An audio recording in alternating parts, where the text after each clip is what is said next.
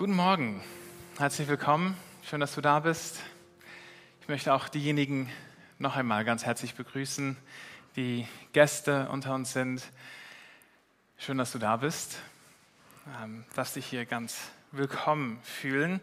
Wie Damian es schon angesprochen hat, ähm, sind wir herausgefordert, emotional. Äh, ich persönlich äh, habe sehr viel geweint diese letzte Woche ähm, äh, bin bewegt. Äh, und es ist herausfordernd, weil es Emotionen gibt von Schmerz und Trauer und weil es auch Emotionen gibt von Freude und Hoffnung. Und die zwei Dinge, die laufen irgendwie nebeneinander gleichzeitig. Und das ist, ja, ähm, das ist das herausfordernd. Und, und beidem den Raum zu geben, der Trauer den Raum zu geben, ähm, das Bewegtsein und, und dann eben auch diese hoffnungsvolle Perspektive, die wir haben. Und ich merke, dass in mir, was ja geschehen kann bei solchen Geschichten, es hinterlässt sehr viele Fragen. Also wirklich, hinterlässt viele Fragen. Ähm, die wir uns stellen müssen. Und es sind Fragen, die auch unser, unseren Glauben herausfordern. Vielleicht gewisse Vorstellungen, die wir hatten, wie Dinge geschehen sollen. Vorstellungen, wie die Bibel uns Dinge verspricht oder das Prophetische. Und äh, damit müssen wir klarkommen. Wir können mit diesen Fragen, da kann unser Glaube kann Schiffsbruch daran erleiden. Oder aber unser Glaube kann daran wachsen und gestärkt werden und wir können Gott noch besser kennenlernen. Und ich merke jetzt diese Geschichte mit all dem Schmerz, der auch drin ist, äh, in mir drin gibt es neue Klarheit, neue Perspektive. Es, es schüttelt durch, dass man sagt, wofür leben wir eigentlich? Worum geht es in dieser kurzen Zeit, die wir hier haben? Und uns darin dann zu sehen, wie, wie Thomas ein unglaubliches Vorbild war. Meine Güte, war er ein Vorbild bis zum Ende, diese Perspektive zu haben, dass, dass unser Leben nicht einfach nur hier ist und unser Besitz und all das Gute nicht nur hier in dieser Welt ist, sondern in der kommenden Welt mit Jesus.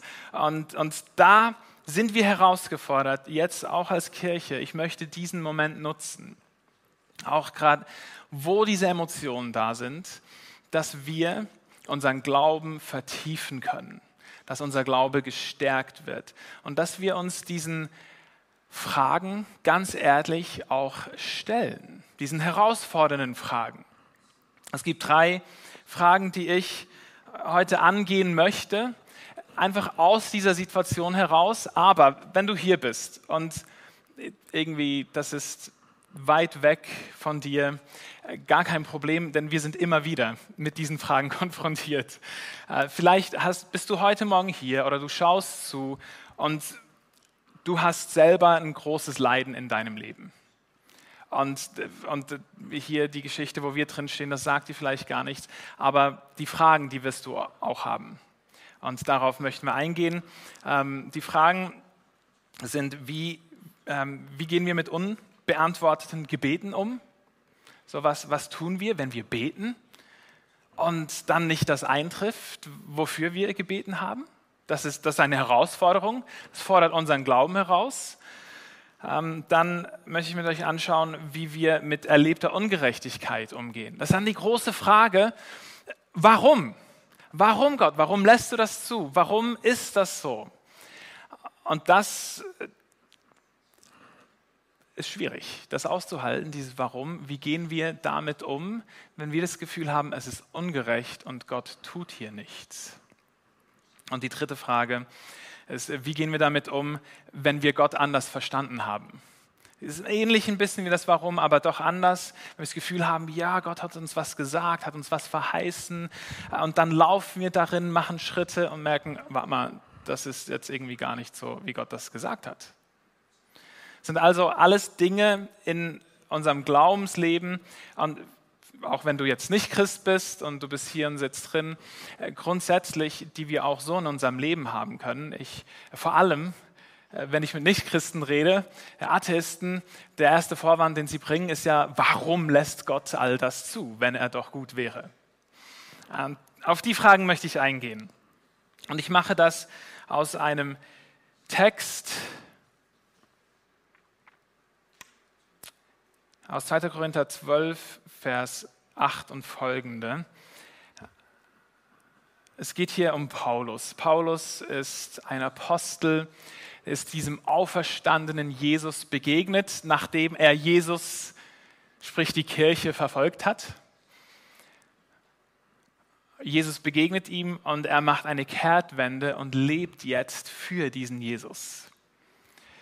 Und in seinem Leben erlebt er in dieser Nachfolge für Jesus, erlebt er ganz viele furchtbare Dinge.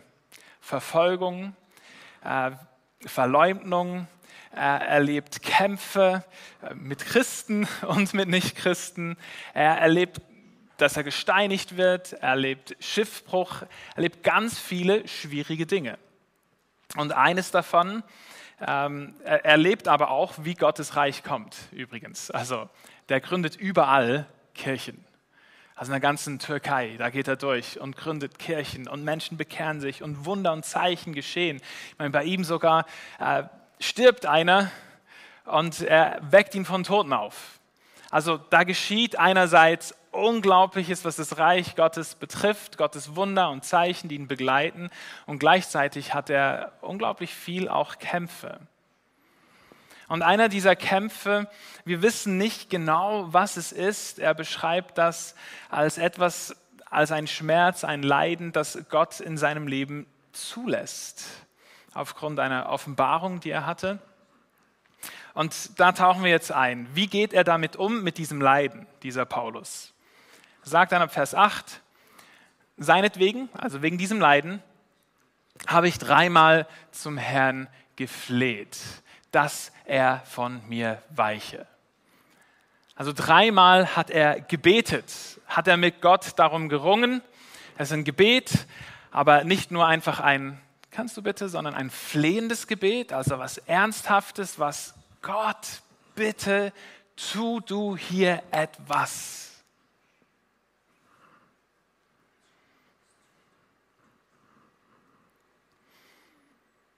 Ja, was tun wir, wenn wir beten und Gott nicht antwortet oder eben nicht so antwortet, wie wir das gerne hätten? Ich finde es hier super interessant, dass er sagt, ich habe dreimal gebetet, weil es zeigt, dass Gebet eine Beziehungssache ist. Gebet ist nicht, wenn ich genügend lange, genügend viel gebetet habe, dann muss Gott das tun, was ich gebeten habe. Gebet ist nicht einfach eine Mühle. Und wenn ich genügend Gebete reingeworfen habe und genügend Nächte durchgebetet habe und genügend lange dazu gefastet habe, dann muss Gott sich bewegen. Das ist, das ist ja gar keine, das ist keine Beziehung. Was das ist, Freunde, das ist Selbstgerechtigkeit dann habe ich das Gefühl, ich habe mir verdient, dass Gott das tun muss, worum ich gebeten habe. Das ist Selbstgerechtigkeit. Davor warnt uns die Bibel. Und hier das Schöne ist, Paulus sagt, ich habe dreimal gebeten. Und ich stelle mir das so vor wie mit einem Freund.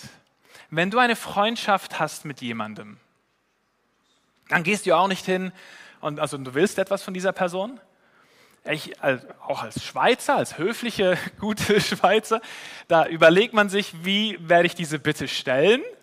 Ich gucke, dass das irgendwo in einem guten Rahmen dann auch geschehen kann. Dann gehe ich hin, sage, hey, könntest du mir diesen Gefallen tun? Ich, äh, hier, ich habe diese Bitte an dich. Und dann platziert man das. So.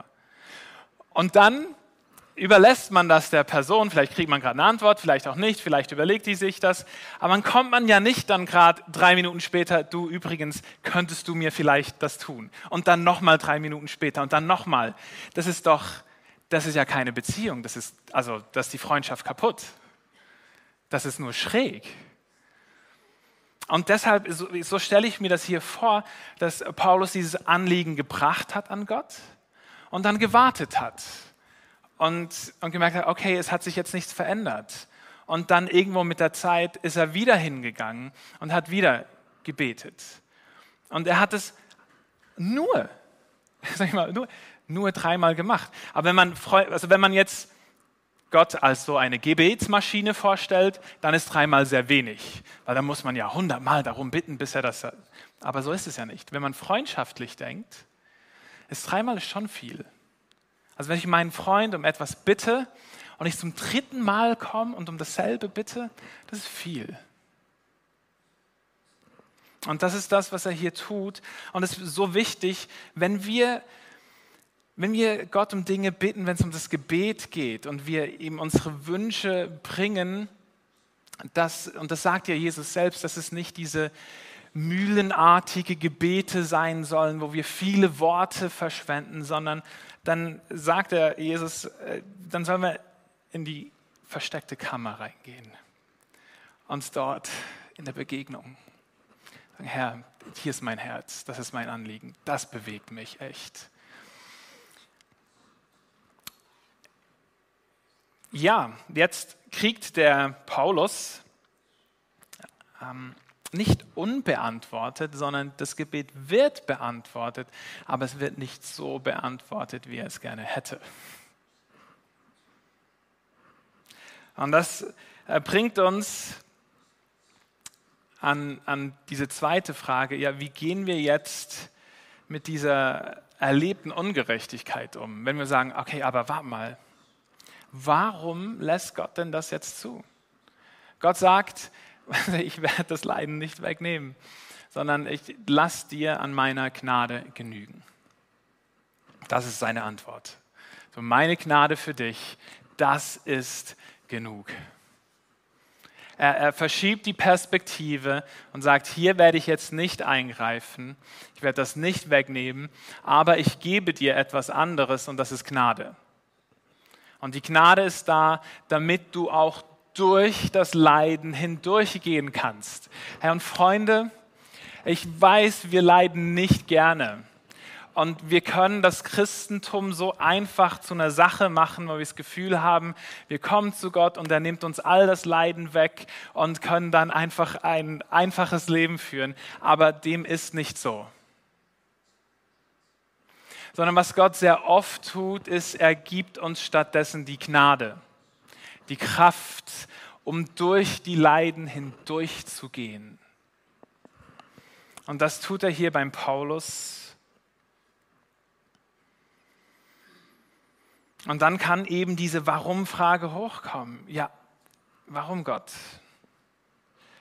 Warum nicht? Warum bei mir? Warum muss ich jetzt da durchgehen? Warum hast du mich so gemacht? Warum, und ich meine, Gott greift ja auch ein. Gott tut ja auch Wunder. Kann man sich gut auch die Frage stellen, warum heilst du hier, aber nicht bei mir?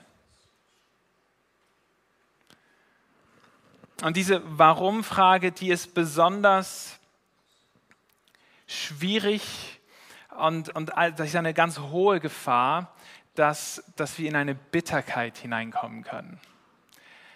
Unsere Herzen sich verhärten, weil Frustration dann da ist, weil diese Warum-Frage so in uns brennt. Und ganz ehrlich, ich habe bestimmt eine Handvoll solcher Themen in meinem Leben, wo ich Gott um etwas gebeten habe und er nicht so eingreift, wie ich das gerne hätte und ich aber jetzt auch nicht so klar eine Antwort habe, warum das so ist, sondern auch einfach nur, da habe ich dich jetzt hingestellt. Und ich bin mit dir und gehe mit dir da durch. Und da dieses Spannungsfeld dann auszuhalten, das hat wieder mit Beziehung zu tun. Es hat damit zu tun, vertrauen wir dass Gott gut ist und dass seine Wege gut sind, auch wenn wir sie nicht verstehen. Wir haben oft das Gefühl, wenn wir es verstehen würden, dann wäre es ja viel einfacher.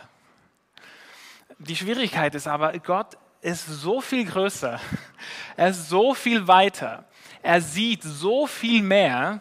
Der, also es gibt einfach Dinge in unserem, die können wir nicht ergreifen, die können wir nicht verstehen.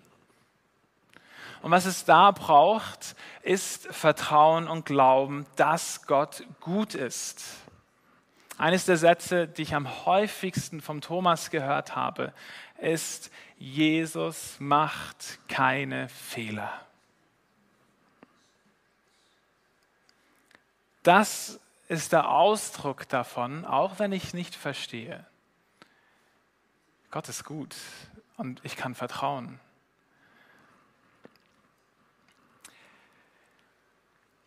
Das heißt, wie gehen wir mit dieser Warum-Frage um, mit erlebter Ungerechtigkeit? Wir gehen nicht damit um, indem wir die Antwort darauf finden, sondern wir gehen damit um, indem wir es aushalten und vertrauen, dass Gott gut ist.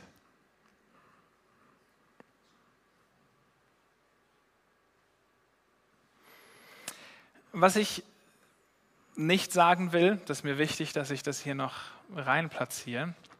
Die Welt ist voller Leid, die Welt ist voller Ungerechtigkeit und das kommt nicht von Gott. Okay? Also das war nicht Gottes Wille, das war nicht Gottes Idee, das Leid in dieser Welt, die Ungerechtigkeit. Und ich kann dir sagen, äh, Gott hat einen heiligen Zorn auf all die Ungerechtigkeit in dieser Welt. Und deshalb gibt es ja das Evangelium. Deshalb kommt Jesus ja in diese Welt hinein, um mit dieser Ungerechtigkeit, die da ist, die wir alle, diese Schuld auch, die wir auf uns geladen haben, damit es einen Weg gibt in die Versöhnung hinein, in die Freiheit hinein. Aber dieser Weg, den Gott geht, der ist halt ganz anders und viel höher, als wir das verstehen können der macht es nicht heute im Hier und Jetzt, sondern der hat einen Weg, einen langen Plan. Die Bibel nennt das, oder wir nennen das den Heilsplan, die Heilsgeschichte, die Gott schreibt. Und am Ende, da haben wir diese große Hoffnung und Zuversicht, wird Gott Gerechtigkeit wiederherstellen in allen Bereichen. Überall, jede Ungerechtigkeit, Freunde, wird Gott wiederherstellen richtig stellen. Das ist ein großer Trost, den wir haben dürfen. Ein ganz großer Trost. Aber eben nicht so, wie, nicht so wie, wie wir das wollen oder wie wir uns das vorstellen. Und deshalb, wenn wir dieses Gebet sprechen, das Jesus uns gegeben hat, unser Vater im Himmel, dein Reich komme, dein Wille geschehe müssen wir echt aufpassen, dass wenn wir dein Wille geschehe beten, wir in unseren Herzen und Köpfen nicht meinen, mein Wille geschehe. Weil wir haben ja konkrete Vorstellungen, wie Gott jetzt eingreifen soll, was er jetzt tun soll. Wir haben auch ja einen Willen, eine Vorstellung und die Herausforderung ist, bei diesen Spannungen, in denen wir dann drin sind, wirklich zu beten, ja, okay, aber dein Wille geschehe. Und hier sind mir diese, diese drei Freunde vom Daniel sind eine, ein unglaubliches Vorbild. In Daniel Kapitel 3 sind drei Freunde vom Daniel, die sich nicht verbeugen vor dieser Statue. Sie verbeugen sich nicht vor einem fremden Gott. Und deshalb äh, wird ihnen die Todesstrafe angedroht. Sie werden in den Feuerofen geworfen. Ein schrecklicher Tod. Und der, der König dort, der ähm, warnt noch einmal, der sagt, hey, ich lasse jetzt noch einmal Gnade walten, wenn ihr jetzt euch niederkniet vor dieser Geschichte, dann errette ich euch und sonst werfe ich euch in den Feuerofen und äh, mal schauen, ob euer Gott euch dann dann retten kann. Also es ist so ein richtiger Seitenhieb auf ihren Glauben hin, darauf, ob Gott sie retten kann oder nicht. Und ihre Antwort, Freunde, da, da lernen wir so viel daraus. Daniel 3,17, da antworten sie dann und sagen, unser Gott, dem wir dienen, der kann uns aus dem Feuer und aus deiner Gewalt retten. Also die wissen, ja, Gott kann. Gott kann. Aber auch wenn er es nicht tut, musst du wissen, o oh König, dass wir nie deine Götter anbeten oder uns vor der goldenen Statue niederwerfen werden. Gott kann, aber Freunde, er muss nicht. Und die haben das bei sich. Die wissen, Gott ist Gott. Ob er jetzt hier so eingreift oder nicht. Am Ende wird sich jede Knie beugen vor Jesus und jede Zunge wird bekennen, dass er der Herr ist. Ob jetzt Dinge in Ordnung gebracht werden oder noch nicht, aber dieser Tag kommt. Und das bei uns haben, das vertieft unseren Glauben. Das macht unseren Glauben stark, dass wenn wir in den Ungerechtigkeiten und den Warum-Fragen des Lebens sind und wir darunter leiden, dass wir eine Perspektive haben und wissen, ja, Gott kann eingreifen, deshalb beten wir und glauben wir und gleichzeitig haben wir offene Hände, dass auch wenn er es nicht tut, ist er Gott.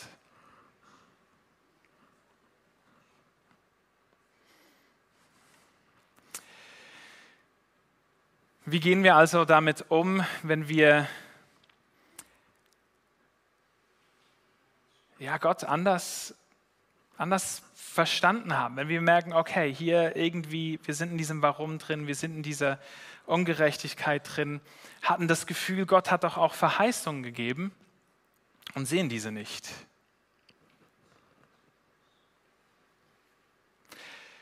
Ich meine, ganz am Anfang in der Kirchengeschichte, in der Apostelgeschichte, dass der Heilige Geist kommt, die Kirche in Jerusalem zum Leben erwacht die lebendig ist, lebt, die hatte auch eine Leiterschaft.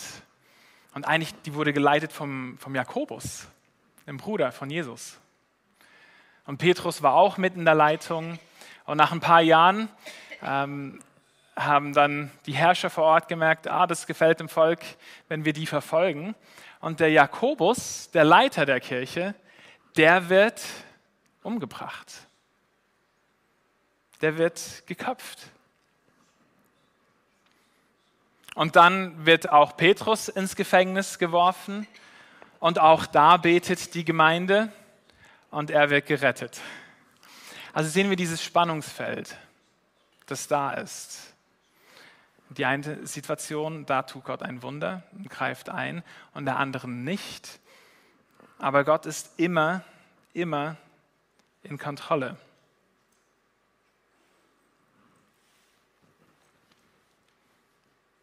Jesaja 55, Vers 8 und Vers 9. Ganz bekannte Verse. Ich habe vor kurzem auch schon darüber gepredigt. Ähm, aber es hilft uns noch einmal, darüber zu meditieren. Denn meine Gedanken sind nicht eure Gedanken und eure Wege sind nicht meine Wege, spricht der Herr. Denn so viel der Himmel höher ist als die Erde, so sind meine Wege höher als eure Wege und meine Gedanken höher als eure Gedanken. Was hat denn Gott hier für Gedanken mit dem Paulus? Der jetzt dieses Leiden hat, der darum bittet, dass sie weggenommen werden und es wird nicht weggenommen, sondern Gott sagt, lasst dir meine Gnade genügen. Was sind hier Gottes Gedanken?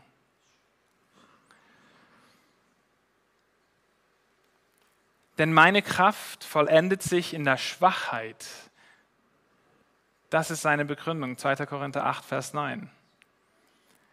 Gottes Kraft vollendet sich in der Schwachheit. Darum will ich mich am allerliebsten rühmen, sagt Paulus, meiner Schwachheit, auf dass die Kraft Christi bei mir wohne.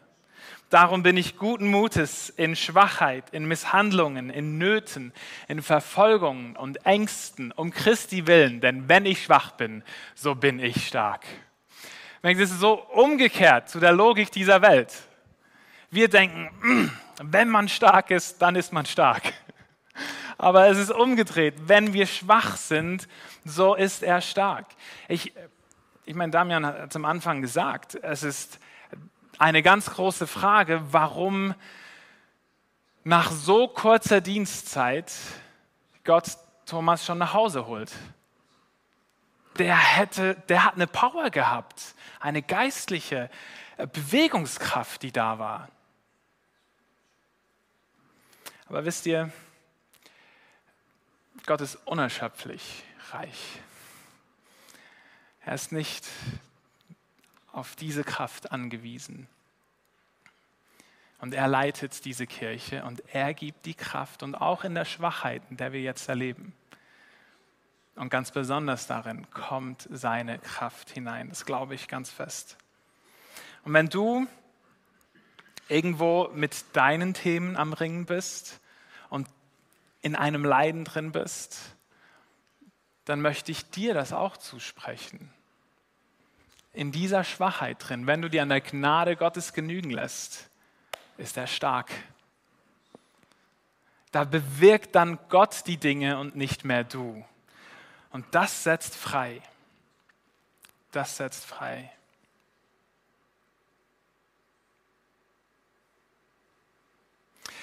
Wir, gehen wir damit um, wenn Verheißungen da sind, wenn wir das Gefühl haben, ich habe doch die Bibel gelesen und dort steht, äh, wenn ich nur Glaube wie ein Senfkorn habe, dann kann ich doch Berge versetzen. Das, das sagt Jesus. Und, und hier kann sich jetzt eben der Glauben vertiefen, wenn wir es zulassen, dass wir Gott besser kennenlernen. Was das bedeutet, weil das bedeutet das, was es sagt. Wir brauchen nur ein Senfkorn an Glaube, damit Dinge sich bewegen können im Geistlichen. Und gleichzeitig haben wir ja auch Jesus, ich meine, der hat ja mehr als ein Senfkorn Glauben, der ja auch betet in Gethsemane unter Tränen und Schweiß und Blut und Gott darum bittet, dass dieser Kelch an ihm vorbeigeht. Und gleichzeitig betet er, aber nicht mein Wille, sondern dein Wille geschehe. Lernen wir also von Jesus, was dieses Beten auch im Glauben bedeutet, dass wir uns dem Willen Gottes unterordnen. Und lernen wir von allen Glaubenshelden, die uns vorausgegangen sind, die auch Verheißungen hatten auf ihrem Leben. Hebräer 11, Vers 13. Das ist von Abraham die Rede und von anderen Glaubensvätern, die wir haben. Sie alle, von denen wir jetzt gesprochen haben, die haben Gott bis zu ihrem Tod vertraut, obwohl das, was er ihnen zugesagt hatte, dann noch nicht eingetroffen war.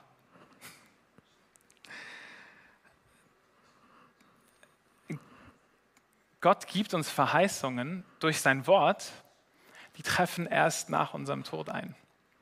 Aber wir haben ja auch den Heiligen Geist, der hier lebt. Und wir haben auch das Prophetische. Und auch beim Prophetischen, da gibt es Dinge, die über unser Leben hinausgehen können. Und die haben trotzdem geglaubt und festgehalten. Aber es gibt auch, und ich weiß, einige sind auf mich zugekommen, da waren doch auch beim Thomas gewisse Dinge, Verheißungen, die darauf hingewiesen haben, dass er doch nicht stirbt. Und wie gehen wir jetzt damit um? 1. Thessalonicher 5,20 gibt uns hier eine gute Hilfestellung, grundsätzlich für alle, die, die sowas empfangen, sagen, hey, das Prophetische verachtet das nicht. Auch wenn du vielleicht jetzt auch enttäuscht wurdest irgendwie. Aber das verachten wir nicht, sondern wir prüfen alles und das Gute behaltet. Das heißt, dass das, womit wir auch nichts anfangen können, das behalten wir nicht. Es ist Stückwerk. Aber weil es Stückwerk ist, heißt es nicht, dass wir das Kind mit dem Bad ausschütten. Und auch hier hat Thomas so einen guten Umgang damit gehabt, bis zum Ende, wirklich, also noch ein paar Tage vorher, mit diesen prophetischen Verheißungen, die da waren, hat er die mit offenen Händen einfach gehalten. Hat sich nicht verbissen. Und, und auch hier dürfen wir, wenn unser Glaube vertieft werden soll, dürfen wir lernen, damit umzugehen zu sagen, okay, wir verachten das nicht, aber wir wissen auch das prophetische Stückwerk. Und dann haben wir hier unsere, unsere Glaubensväter, die hatten ja auch Verheißungen, die nicht eingetroffen sind, als sie gestorben sind. Aha, das ist also, das ist ja vielleicht auch normal.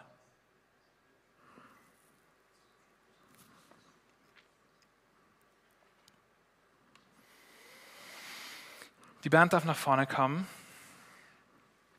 Und ich möchte, ich möchte, dass wir diese als Kirche dieses Fenster nutzen, dass wir diese Chance, die, diesen Moment, die, die, auch diese Herausforderung, die für einige, äh, für mich persönlich sehr emotional ist, dass wir das nicht an uns vorbeigehen lassen, sondern sehen, wie kann sich jetzt unser Glauben stärken. Stellen wir uns diesen, stellen wir uns ehrlich diesen Fragen und ehrlich diesem Spannungsfeld.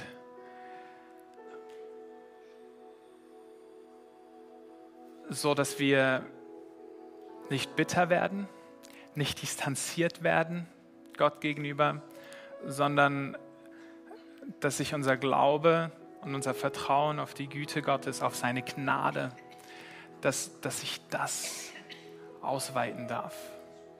Ich möchte, dass wir als, als Kirche, als Christen uns sagen, wir lassen uns an seiner Gnade genügen. Und ich sage euch, seine Gnade ist mehr als genug. Sie ist mehr als genug, um uns durch alle möglichen Lebenssituationen durchzutragen. Darauf wollen wir setzen in dieser Zeit. Und gleichzeitig ist es auch der Moment, um uns die Frage zu stellen, leben wir für diese Welt oder leben wir für die Ewigkeit? Das ist echt der Moment, noch einmal die Prioritäten in unserem Leben anzuschauen. Nicht nur die Prioritäten, die wir sagen. Schaut nicht auf eure Worte, schaut darauf, wie du deine Zeit, dein Geld, deine Energie verbringst. Schau darauf. Entspricht das diesen Prioritäten? Wofür lebst du? Wir haben nur eine kurze Zeit. Thomas ist uns vorausgegangen. Wir kommen bald hinterher. Wofür leben wir? Jesus sagt es ganz klar, Matthäus 6, 25. Sagt, denn wer sich an sein Leben klammert, der wird es verlieren. Wer aber sein Leben für mich aufgibt, der wird es für immer gewinnen. Das möchte ich. Ich möchte es für immer gewinnen. Ich möchte, dass wir diese Klarheit, diese Perspektive haben, damit wir mit Paulus sagen können, Philippa, 1, Vers 21, denn Christus ist mein Leben und das Sterben für mich nur Gewinn. Ich bete.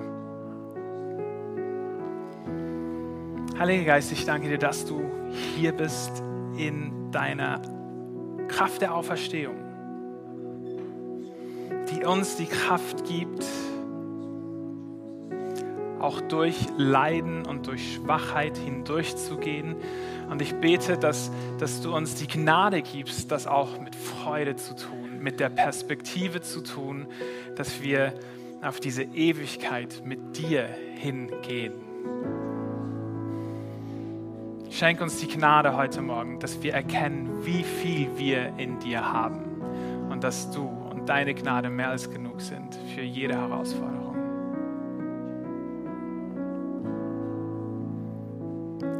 Ich bete, dass du uns als Kirche in dieser Zeit, dass du uns reinigst und unsere Prioritäten ordnest.